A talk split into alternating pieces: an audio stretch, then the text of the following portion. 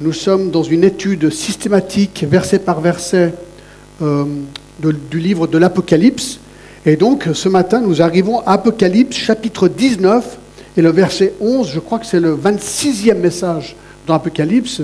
Et j'aimerais lire ces versets. Apocalypse 19, 11 à 16. Que j'ai intitulé tout simplement Le retour glorieux de Jésus-Christ. Jean écrit Puis je vis le ciel ouvert, et voici parut un cheval blanc. Celui qui le montait s'appelle fidèle et véritable, et il juge et combat avec justice.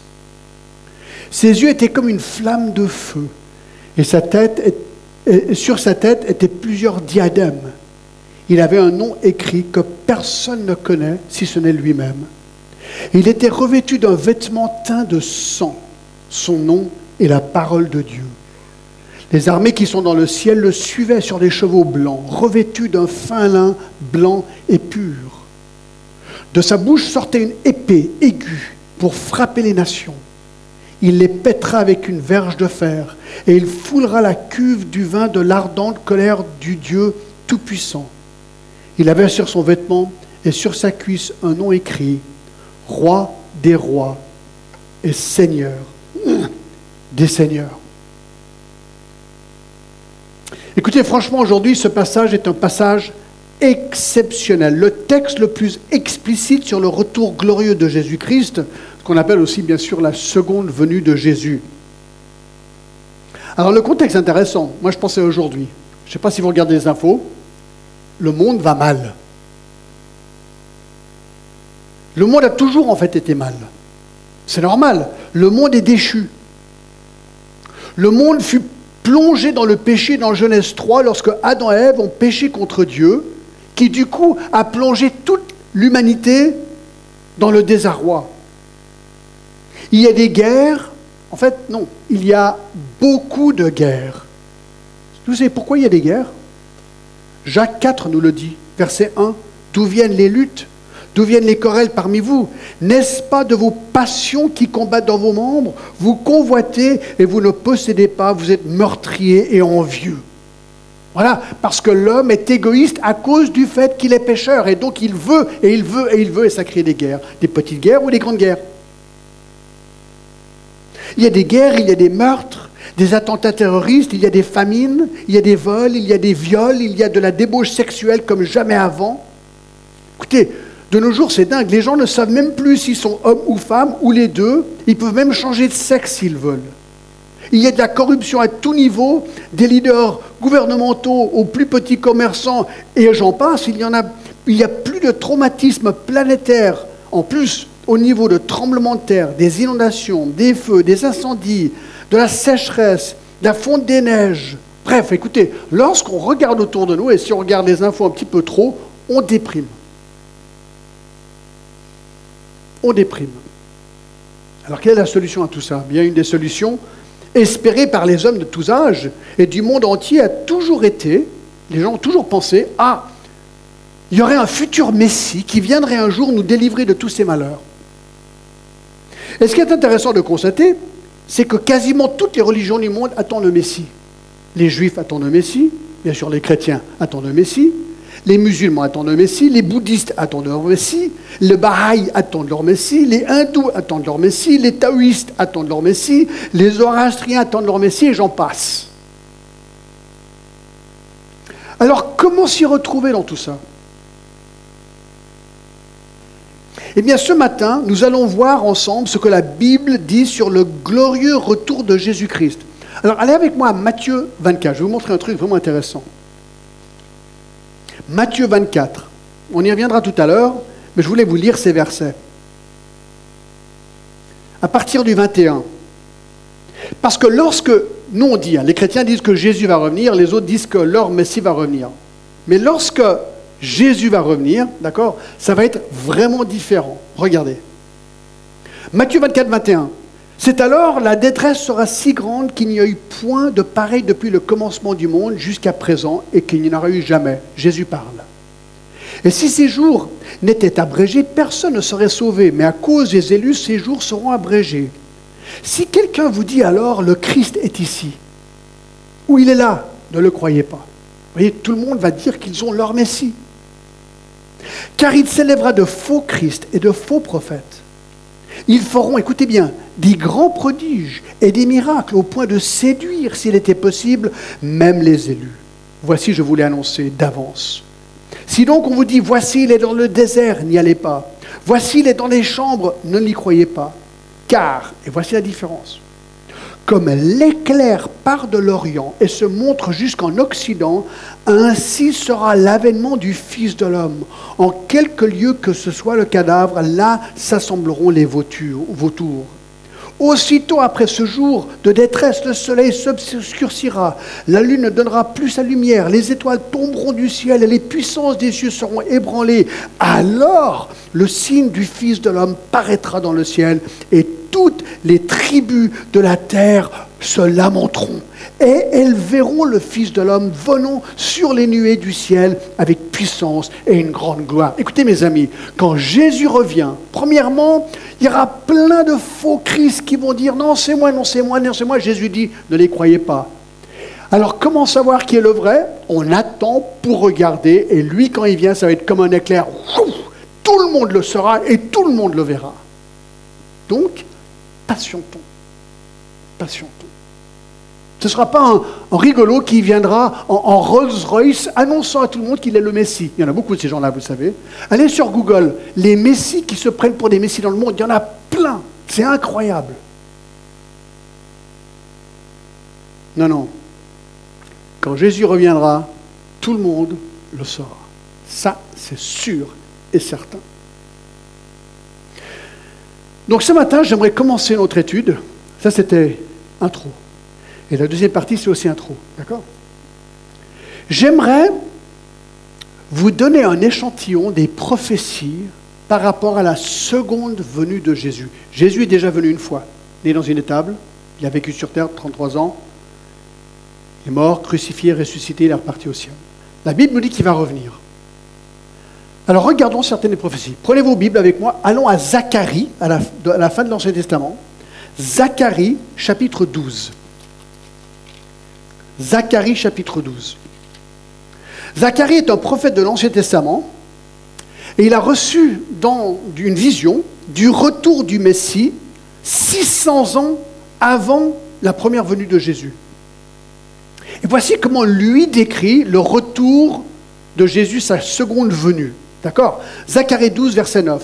En ce jour-là, je m'efforcerai de détruire toutes les nations qui viendront contre Jérusalem. Alors déjà c'est intéressant, Zacharie décrit très bien, et nous le verrons dans quelques instants, les préparatifs de la bataille d'Armageddon. Il dit qu'en ce jour-là, donc futur à lui bien sûr, toutes les nations viendront se battre contre Jérusalem. Écoutez bien, ce n'est jamais arrivé encore dans l'histoire du monde ça. Donc toutes les nations, il a bien dit toutes les nations, ce n'est pas encore arrivé. Donc c'est futur à nous. Le Seigneur détruira toutes les nations. Ben, ça aussi, ce n'est pas encore arrivé. Donc on sait que c'est futur à nous. Verset 10. Alors, je répandrai sur la maison de David et sur les habitants de Jérusalem un esprit de grâce et de supplication. Je continue. Et ils tourneront les regards vers moi, celui qu'ils ont percé. Et ils pleureront sur lui comme on pleure sur un fils unique. Ils pleureront amèrement sur lui comme on pleure sur un premier-né. En ce jour-là, le deuil sera grand à Jérusalem, comme le deuil d'Adam Drimon dans la vallée de Mégidon. Le pays sera dans le deuil, chaque famille séparément. Alors là, il parle de la grâce de Dieu, parce que la grâce de Dieu reste opérationnelle jusqu'à la fin des temps, même s'il est vrai que lors de la grande tribulation qu'on a déjà vue, la plupart des gens, on a l'impression, refusent de se repentir. Dans Zacharie 12, 10, je pense en fait, aussi que Israël est en vue, il donne la dernière possibilité aux Juifs de se repentir et croire en leur Messie Jésus. Et je pense, selon Romains 11, 12, qu'ils se repentiront en masse à ce moment-là. Mais le verset 10 dit encore, et c'est ça qui est le, le point qui nous fait tilt quelque part, il dit, et ils tourneront les regards vers moi, celui qu'ils ont percé. Ils tourneront le regard vers moi, celui qu'ils ont percé. Alors c'est étonnant quand même, parce que c'était écrit 600 ans avant la venue de Jésus-Christ. Et on sait bien sûr que Jésus a été crucifié et percé sur la croix. Et ce qui est intéressant ici, c'est qui qui parle ici? Ben, En fait, c'est l'Éternel. L'Éternel est en train de parler. Au verset 1. Et il dit qu'ils tourneront le regard vers moi qu'ils ont percé. Or, c'est Dieu qui parle. Dieu affirme d'une manière nette et claire qu'il était Christ.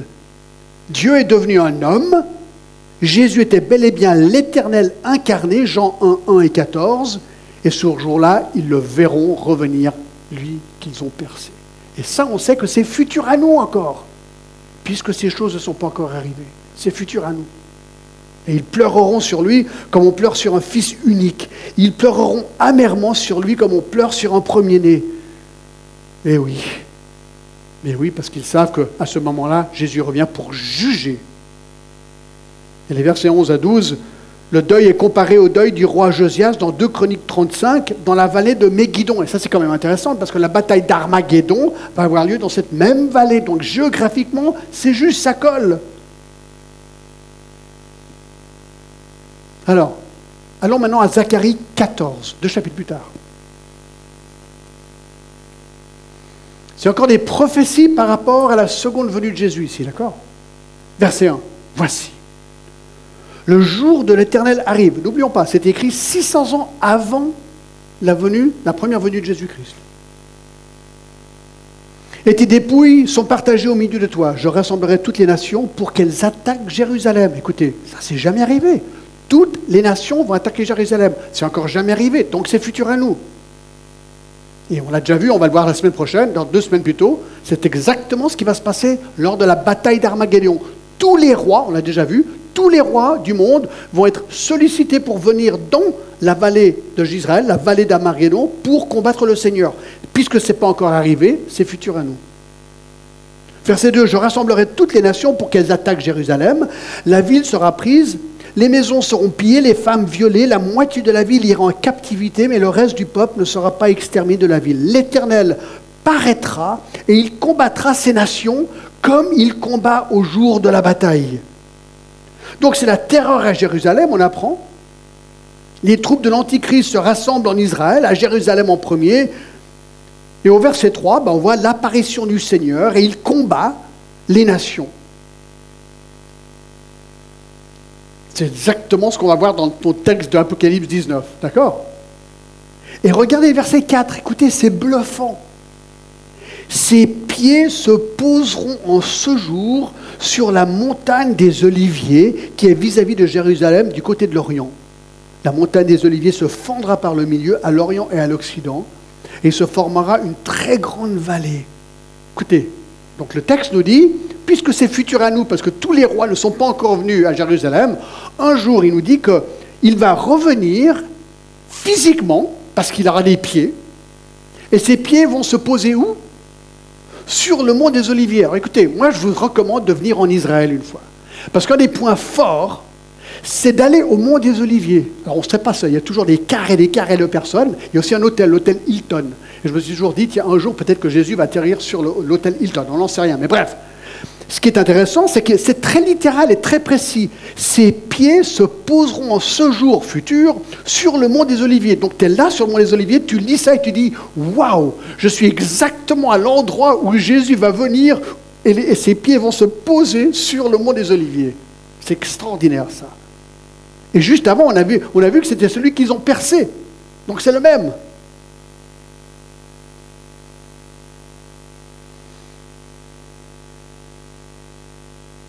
C'est incroyable.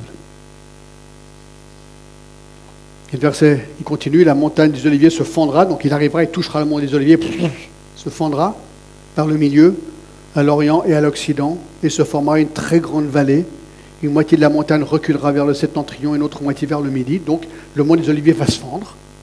Vous fuirez alors dans les vallées de ces montagnes, car la vallée des montagnes s'éteindra jusqu'à Hatzel, vous ferez comme vous avez fui le tremblement de terre au temps d'Ozias, roi Juda, et l'Éternel mon Dieu viendra, et tous ses saints avec lui. Notez bien cette phrase.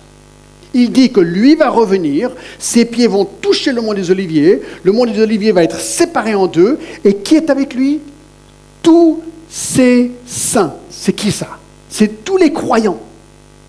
Tous les gens, ben, bien sûr, qui ont cru en Jésus-Christ, tous les croyants en Christ. On sera avec lui. Donc retenez ça parce qu'on va revoir ça dans Apocalypse 19 dans quelques instants. Verset 7, ce sera un jour unique. Ben oui, unique, connu de l'éternel. Il n'y aura ni jour ni nuit, mais vers le soir, la lumière paraîtra. En ce jour-là, les eaux vives sortiront de Jérusalem. Une nouvelle rivière va sortir de Jérusalem et couleront moitié vers la mer, moitié vers l'Occident. Verset 9, l'Éternel sera roi de toute la terre en ce jour-là. L'Éternel sera le seul Éternel et son nom sera le seul nom. C'est une des raisons que moi je prends aussi le millénium littéralement parce qu'il tombe, il arrive pied sur le mont des Oliviers et ensuite il devient à ce moment-là roi de toute la terre. Chronologiquement, ça colle.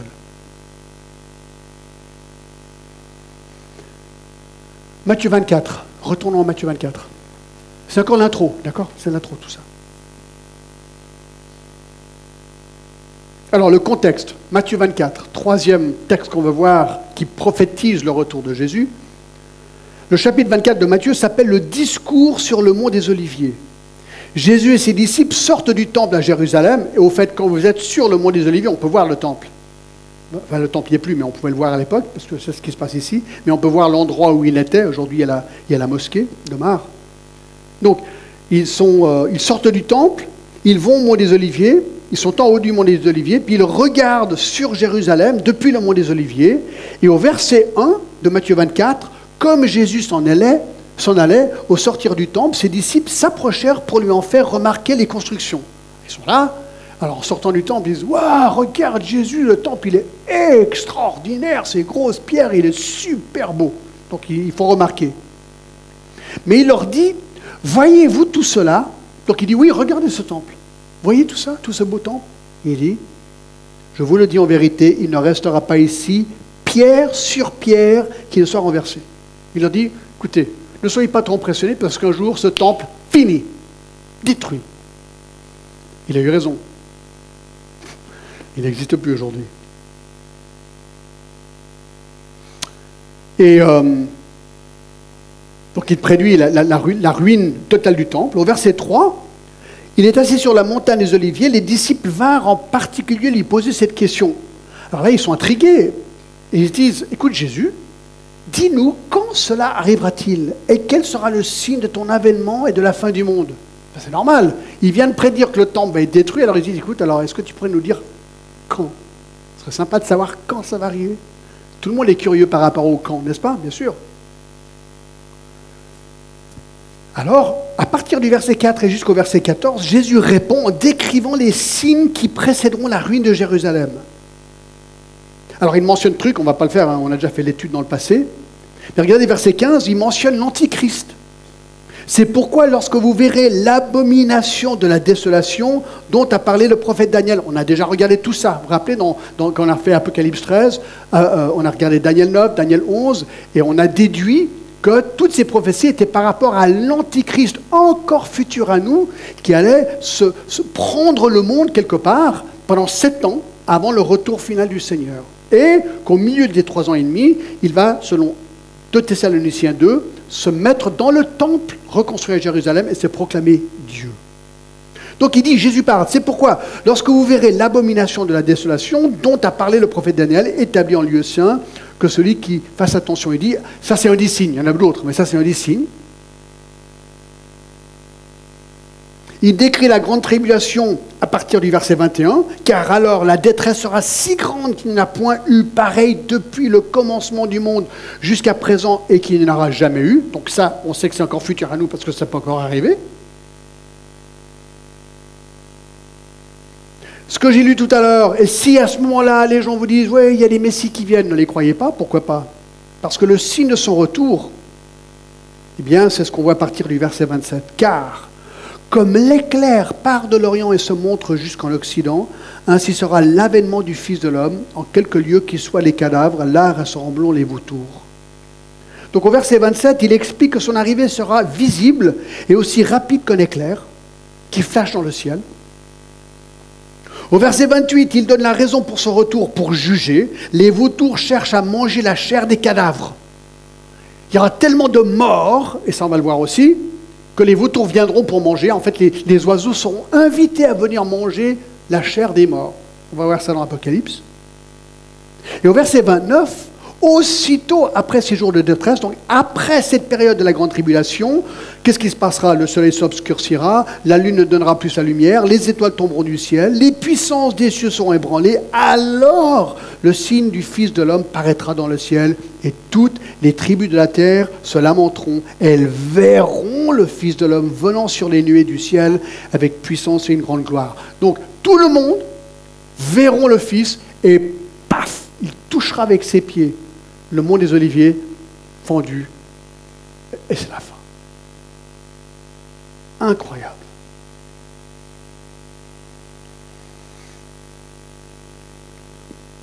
Toutes les tribus de la terre se lamenteront. Verset 31, il, verra, il enverra ses anges avec la trompette retentissante, et ils rassembleront les élus des quatre vents d'une extrémité des cieux à l'autre. Je pense que là, c'est la, le, dernier rassemblement des chrétiens, les chrétiens qui sont encore sur terre, encore vivants à ce moment-là, parce qu'il y en aura qui se convertiront pas de la grande tribulation, c'est là il les prend, avant la fin.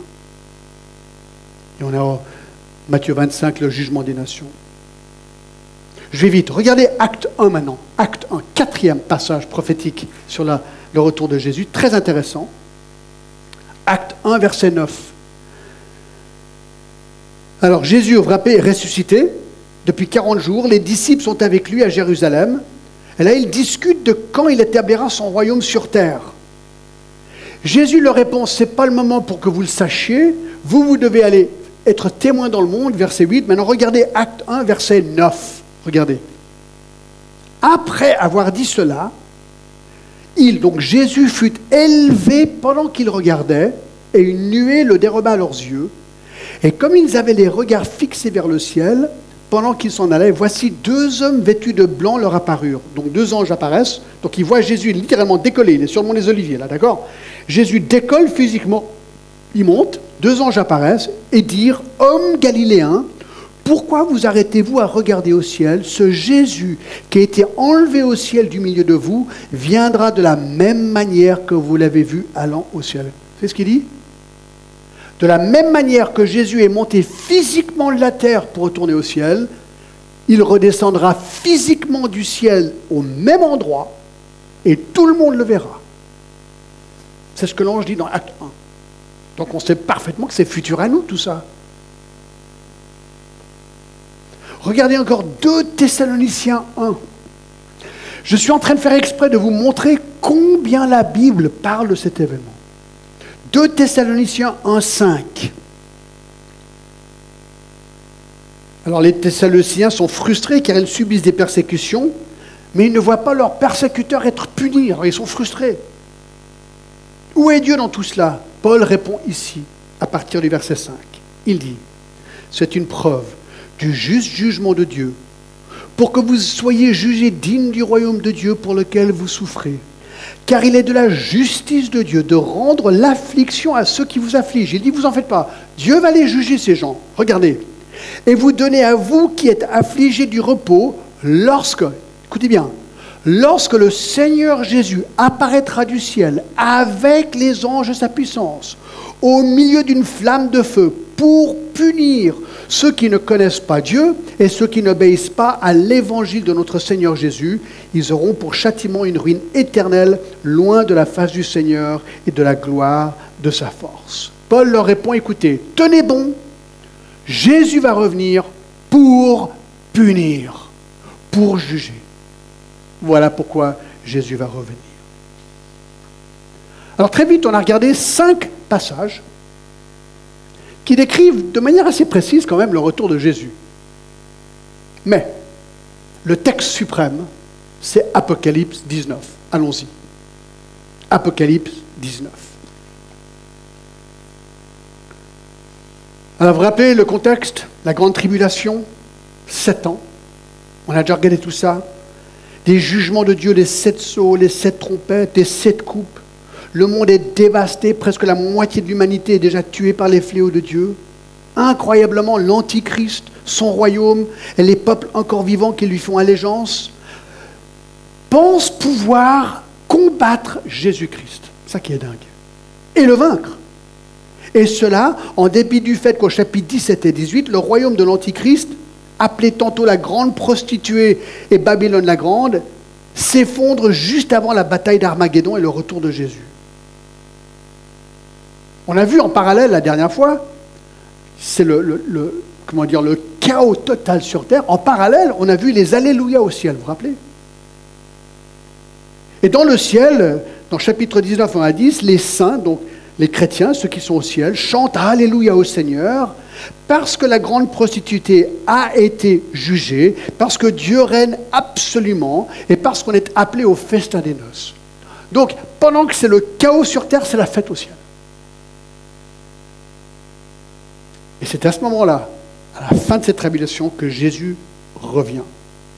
Et Apocalypse 19, 11 à 16, nos versets pour aujourd'hui, met en lumière sept vérités éclatantes du retour de Jésus-Christ, qui est le vainqueur absolu sur les forces maléfiques de l'Antichrist qui sont là, réunies pour se battre contre lui. Alors on va les regarder, d'accord? Numéro 1. Numéro 1. La première vérité éclatante, la provenance du vainqueur. D'où est-ce qu'il vient? Chapitre 19, verset 11. Puis je vis le ciel ouvert et voici paris un cheval blanc. Écoutez, c'est simple, la provenance, c'est le ciel. Jésus est au ciel. C'est intéressant, dans chapitre 4, verset 1, le ciel s'est aussi ouvert, mais cette fois pour laisser Jean voir ce qui se passait dans le ciel. Ici, le ciel s'ouvre, pas pour qu'on voit dedans, mais pour qu'on voit qui sort du ciel et qui va venir sur terre. C'est Jésus. Alors je me suis posé la question, et là je vais, pas aller, je vais aller très vite, d'accord? Qu'est-ce que Jésus fait au ciel? Il est là-haut maintenant, d'accord? Il, il, attend de revenir. Parce qu'après sa première venue, il est monté, il va redescendre. Mais qu'est-ce qu'il fait entre-temps? Plein de trucs. Sans regarder tous les versets, je vous donne simplement certaines choses qu'il est en train de faire maintenant. Premièrement, il est assis à la droite du Père. Acte 7, acte 5, 31. Sauf quand un martyr est tué, acte 7, 55 nous dit qu'il se met debout. Et puis s'il y a beaucoup de martyrs, ben, il se lève assez, souvent. 2. Romains 8, 34 dit qu'il prie pour nous. 1 Jean 2, 1 nous dit qu'il agit auprès du Père en tant qu'en notre avocat.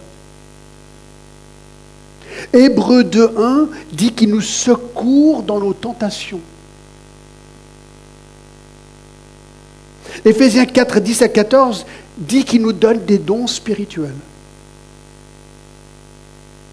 Apocalypse 1 dit qu'il prend soin de l'Église parce qu'il est debout au milieu de l'Église. Même quand on a l'impression que l'Église ne va pas très bien, il est là. Il attend dans Hébreu 10, 12 à 13 que ses ennemis deviennent son marchepied. Dans Jean 14, et ça il faut que je vous le lise, vous savez ce qu'il fait encore? 14.1 Que votre cœur ne se trouble point, croyez en Dieu et croyez en moi. Il y a plusieurs demeures dans la maison de mon Père. Si cela n'était pas, je vous l'aurais dit, je vais vous préparer une place. Il nous prépare une place.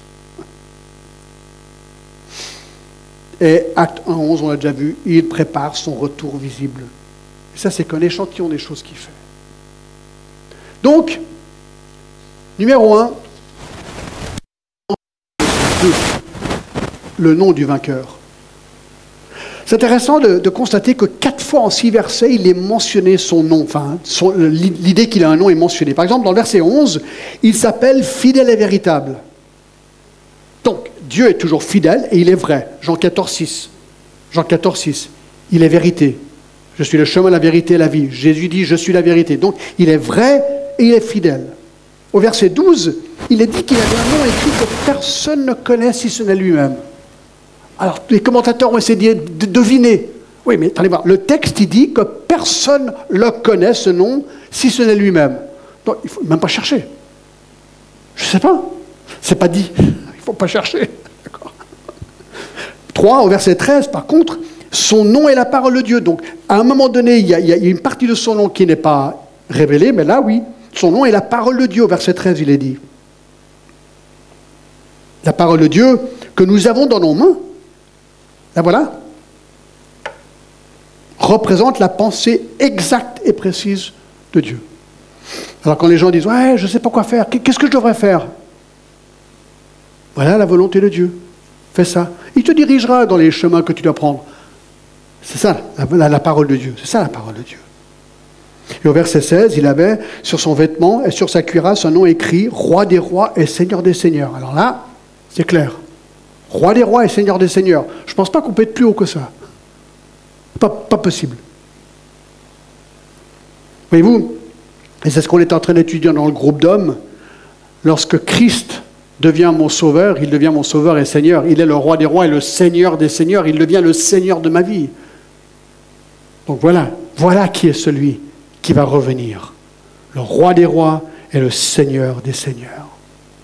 Trois, le portrait du vainqueur. À quoi ressemble ce Jésus qui descend du ciel? Par verset 11, puis je vis un ciel ouvert et voici paru un cheval blanc. Donc déjà, il, monte, il est monté sur un cheval blanc. Vous dites, ouais, mais John, est-ce que tu crois qu'il est vraiment sur un cheval? Alors moi, je réponds comme ceci. Il n'y a aucune raison de penser qu'il n'est pas monté sur un cheval. Pourquoi est-ce qu'il ne pourrait pas être monté sur un cheval blanc? Pourquoi pas? Alors moi, je dis oui. de toute façon, j'aime les chevaux, moi. Pas vous? Non, ça n'a rien à voir, bien sûr, d'accord. Mais vous savez, les chevaux ont toujours été un symbole du pouvoir royal dans les processions royales. Jésus vient ici en tant que vainqueur. Et le blanc a toujours été un symbole de la pureté absolue. Je me suis posé la question, imaginez dans votre pays votre président, d'accord? Alors moi j'en prends quelques-uns. Macron ou Trump ou Poutine ou Xi Jinping, ou je sais encore, vous, prenez n'importe quel roi ou, euh, ou, dirigeant ou euh, président de votre pays, et il descend l'avenue principale de votre capitale en cheval blanc. Ça passe bien ou ça passe mal? Ça passerait plutôt mal. On dirait, mais il se prend pour qui? Il se prend pour qui? Oui, parce que de monter, de descendre en cheval, moi je ne vois pas Trump descendre, je sais pas, à Washington en cheval blanc, ça passerait vraiment très très mal, d'accord? Ni Macron et tout, voilà, ça passerait mal, quoi.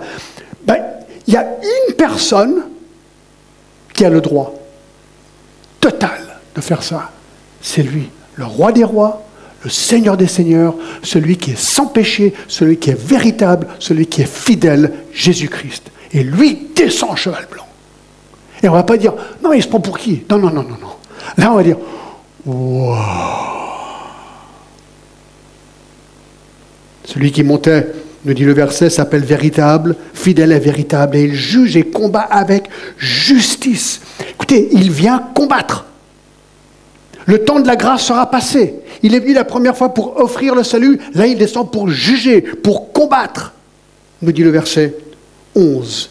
Et il va le combattre et il faudra revenir dans deux semaines pour la bataille d'Armageddon. C'est brutal.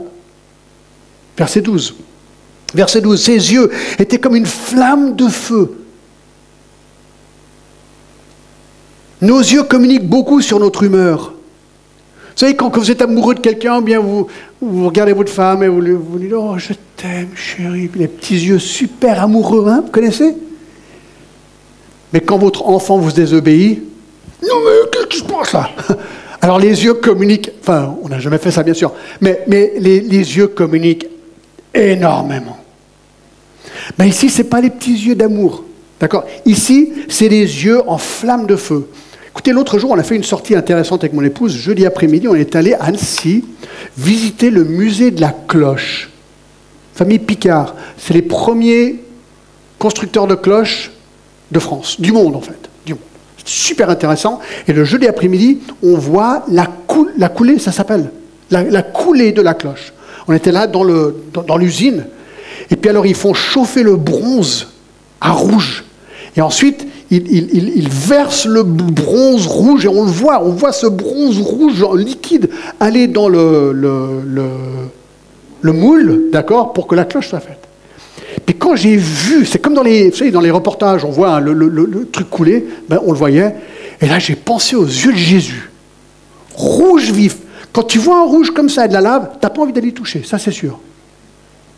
Là, il vient pour juger, et il est fâché attention, ça va vraiment vraiment chauffé. Sur sa tête étaient plusieurs diadèmes, des couronnes. Il est le roi des rois, le seigneur des seigneurs. Il avait un nom écrit que personne ne connaît si ce n'est lui-même. Verset 13. Verset 13. Il était revêtu d'un vêtement teint de sang. Alors certains pensent que le sang ici représente le sacrifice de Jésus, le sang versé à Golgotha. Moi je ne pense pas. Pas ici. Moi je pense qu'ici le contexte c'est le jugement. C'est le jugement le contexte. Moi je pense que ce sang pointe vers le sang du jugement, du massacre à venir. La bataille d'Armageddon sera un carnage, le carnage des carnages, avec du sang qui va couler comme on n'a jamais vu. Et là, sa robe blanche qui représente sa pureté est tachée de sang. Écoutez, arrêtez-vous. Hein, c'est pas comme ça qu'on le dépeint quand il revient Jésus. Hein, quand vous allez sur Google, vous dites retour de Jésus-Christ, vous cliquez sur image, c'est toutes ces peintures de Jésus tout en blanc avec une sorte d'auréole et tout ça. Alors, ici, sa robe est tachée de sang. C'est pas ce qu'on montre à l'école du dimanche aux enfants. Non. Pourtant, c'est la vérité. Tachée de sang, teint de sang. Et son nom est la parole de Dieu. Donc on a, vu la provenance du vainqueur, le ciel, les noms du vainqueur, le portrait du vainqueur, numéro 4, la corte du vainqueur. La corte, qui est avec lui? C'est vraiment intéressant. Au verset 14, les armées qui sont dans le ciel le suivaient sur des chevaux blancs, revêtus d'un fin lin blanc et pur. Alors qui sont ces armées dans le ciel? En fait, on a déjà vu dans 17 et le verset 14, ils combattront contre l'agneau et l'agneau les vaincra, parlant des chrétiens, euh, des, mauvais, parce qu'il est le Seigneur des Seigneurs, le Roi des Rois, les appelés, les élus et les fidèles qui sont avec lui les vaincront aussi. Donc, qui sera avec lui? Qui sont ces gens? Eh bien, c'est ce qu'il est dit ici, les élus, les fidèles et les appelés. C'est des chrétiens, mes amis. Le fin lin, on l'a vu dans, dans le chapitre juste des versets précédents, sont les œuvres justes des saints. Chapitre 19, versets 7 et 8. On a vu aussi déjà les martyrs hein, dans le chapitre 7 et le verset 9. Et surtout, euh, c'était où là? Enfin, les martyrs, on avait vu ça. je ne me rappelle plus exactement où ils se plaignent, où ils veulent. Euh, à combien de temps est-ce que tu attends avant de les juger? Je ne me rappelle plus, là, j'ai un trou. C'est pas grave. Donc il y aura les martyrs. Bref, nous serons avec lui parce que, ou bien on sera déjà mort, ou bien on sera enlevé, selon mon opinion, avant la grande tribulation. Donc on va revenir, mais ça inclut les saints qui vont mourir pendant la grande tribulation.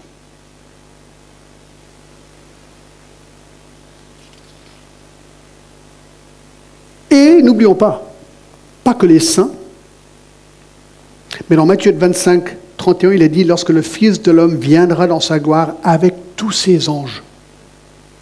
il y a combien d'anges? La Bible nous dit qu'il y a des myriades et des myriades d'anges, des milliards d'anges. Alors je me suis dit, combien de croyants y a-t-il eu, et y aura-t-il eu dans le monde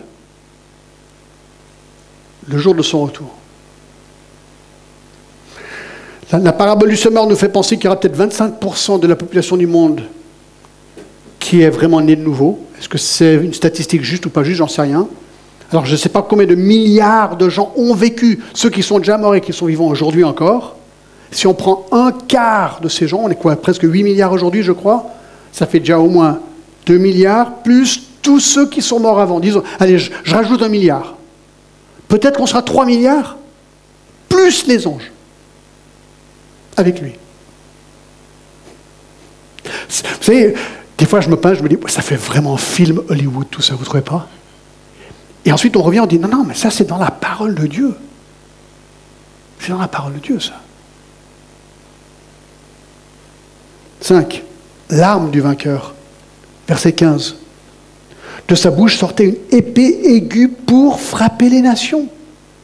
Il les pètera avec une verge de fer, il ne foulera la cuve de vin de l'ardente colère du Dieu Tout-Puissant. Écoutez, une épée représente, dans ce contexte, la mort. Dans Romains 13, il est dit ceci par rapport à l'épée. Il dit, au verset 4, le magistrat, donc parlant des gouvernements, et serviteur de Dieu pour ton bien, mais si tu fais le mal, crains, car ce n'est pas enfin qu'il porte l'épée en tant que serviteur de Dieu pour exercer la vengeance et punir celui qui fait le mal. Alors dites, je vous pose une question. Est-ce qu'une épée, est-ce qu'on punit quelqu'un en, euh, juste, euh, je sais pas, lui disant, écoute, arrête Non, on fait quoi avec une épée?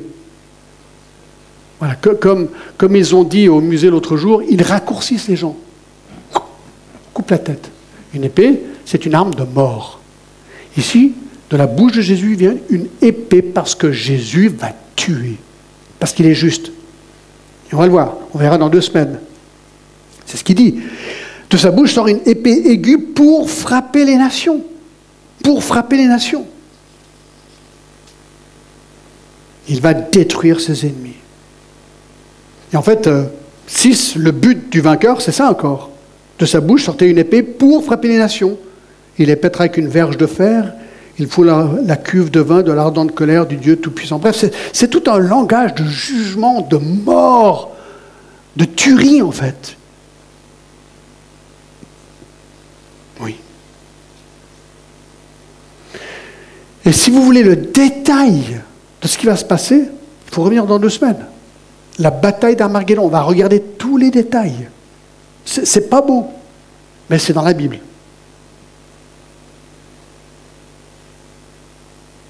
C'est dans la Bible.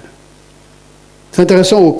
Il dit qu'il foulera la cuve du vin de l'ardente colère du Dieu Tout-Puissant. Alors c'est intéressant cette image. Moi, j'ai grandi à Choulet, vous savez, à Choulet, à Genève. Et quand j'étais petit, quand il y avait les vendanges, il, le faisait ça encore, quand j'étais jeune. Ils mettaient un gros tonneau, les gens ils venaient, ils avaient des, des tonneaux, de, des, comment dire, des, euh, comment on appelle, des hottes, des hottes en bois. Ils mettaient le raisin dedans, paf, il montait une échelle, il mettait le raisin. Puis moi, je me rappelle, alors, est-ce que, je crois que je me rappelle vraiment de ça, moi que ce soit un film que j'ai vu, mais je me crois me rappeler que des gens étaient dans cette cuve, pieds nus, en train d'écraser les raisins. Ça se faisait encore. C'est juste, Denis, ça se faisait encore à l'époque, non? Ouais, parce qu'on enfin, on a tous les mêmes amis, d'accord Donc, je me rappelle vraiment de ça. Et c'est vrai que ces beaux raisins, une fois qu'ils sont piétinés, c'est que du jus rouge. Ça, c'est l'image ici. Jésus va venir, il va piétiner et il y aura du sang. Ça ne va pas être beau. C'est ce qu'il dit. Et justement, c'est le septième point, le carnage du vainqueur. Le carnage du vainqueur. Verset 17, et je vis un ange qui se tenait dans le soleil, il cria d'une voix forte, disant à tous les oiseaux qui volaient au milieu du ciel, venez, rassemblez-vous pour le grand festin de Dieu, afin de manger la chair des rois, la chair des chefs militaires, la chair des puissants, la chair des chevaux, et de ceux qui les montent, la chair de tous, libres, esclaves, petits et grands. Oui, ça c'est dans la Bible. Et ça c'est ce qu'on verra. Oui, parce que comment va se passer cette bataille? Où se déroulera-t-elle Où se déroulera-t-elle sur terre? Qui sera de ce nombre? Qui seront les ennemis? Où seront les chrétiens lors de cette bataille? Qu'est-ce qu'ils vont faire? Pourquoi est-ce que la Bible l'appelle la bataille d'Armageddon?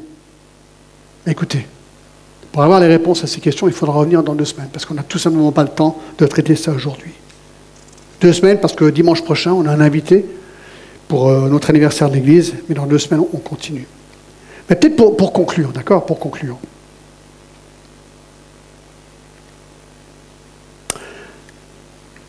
On a fait un survol rapide du retour de Jésus. Alors, on a vu aussi au début du message que toutes les religions du monde attendent leur Messie. Comment savoir si notre Messie est le vrai Messie? Là, c'est la question. Comment est-ce qu'on sait que ça, ça va vraiment arriver? En fait, c'est facile. Super facile comme réponse. La voici la réponse. Est-ce que toutes les prophéties détaillées et explicites de la première venue de Jésus se sont réalisées Mais oui, c'est ça, parce qu'on peut vérifier nous-mêmes. Il y a même un gars, il s'appelle Paul Humbert, qui écrit un livre qui s'appelle 400 prophéties de Christ dans l'Ancien Testament. Alors de nouveau, sans regarder les versets, je vous en donne quelques-unes, d'accord? Ça, ce sont des prophéties par rapport à la première venue de Jésus. Par exemple, Ésaïe 7,14 nous dit qu'il serait né d'une vierge. Quand même pas rien comme prophétie. Euh, d'habitude, les enfants ne naissent pas de vierge. Donc là, c'est quand même gros comme truc. Michée 5.1 nous dit que le Messie serait né à Bethléem. Jérémie 31.15 nous dit qu'il aurait à cette occasion un massacre d'enfants.